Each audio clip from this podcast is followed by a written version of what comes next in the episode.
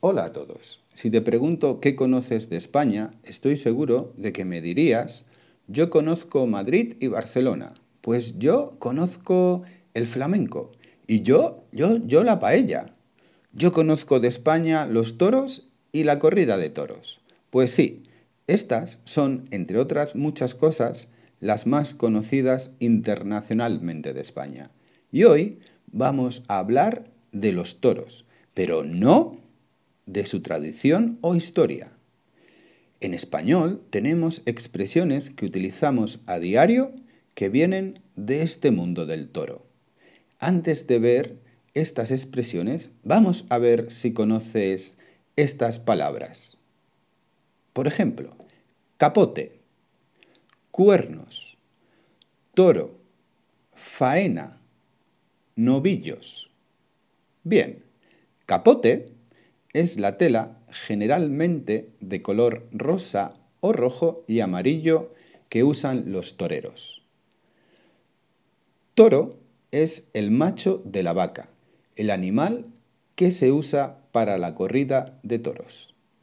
Cuernos es el hueso que tienen muchos animales, por ejemplo el elefante, en la cabeza para defenderse de otros animales. Faena, el espectáculo que hace el torero con el toro, recibe este nombre. Novillo es el nombre que recibe el toro joven que tiene entre dos o tres años. Entre las muchas expresiones que tenemos, veamos cuatro de ellas. ¿Las conoces? 1. Hacer a alguien una faena. Esta frase expresa el hecho de hacer algo perjudicial para una persona, algo malo y normalmente de forma consciente. Ejemplo, ¿puedes ayudarme? El camarero que trabaja en mi restaurante los fines de semana me ha hecho una faena y no ha venido a trabajar hoy. 2. Coger el toro por los cuernos. Cuando alguien dice y decide afrontar una situación difícil con determinación en lugar de esconderse o retrasar su actuación, decimos que coge el toro por los cuernos. Por ejemplo, mi relación con mi novia no va bien desde hace meses. No quiero continuar con ella y voy a coger el toro por los cuernos y hoy hablo con ella. 3.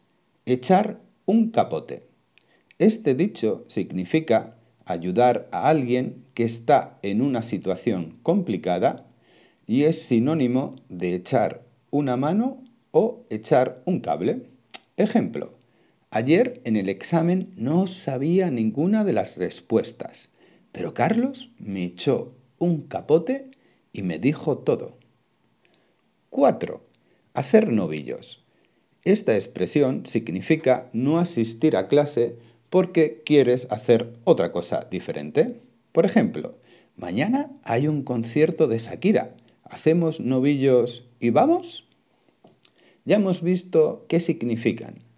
Ahora te voy a decir algunas situaciones para que pienses en posibles diálogos y uses una o más de estas expresiones. Situación 1 pides ayuda a un amigo para que te ayude a limpiar tu apartamento. Tus padres vuelven de viaje y tú solo no puedes. Situación 2. Tu mejor amigo tiene desde hace mucho tiempo un problema con su jefe. Por fin ha decidido hablar con él. Situación 3.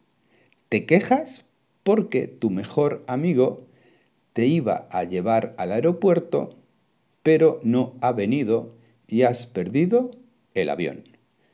Situación 4.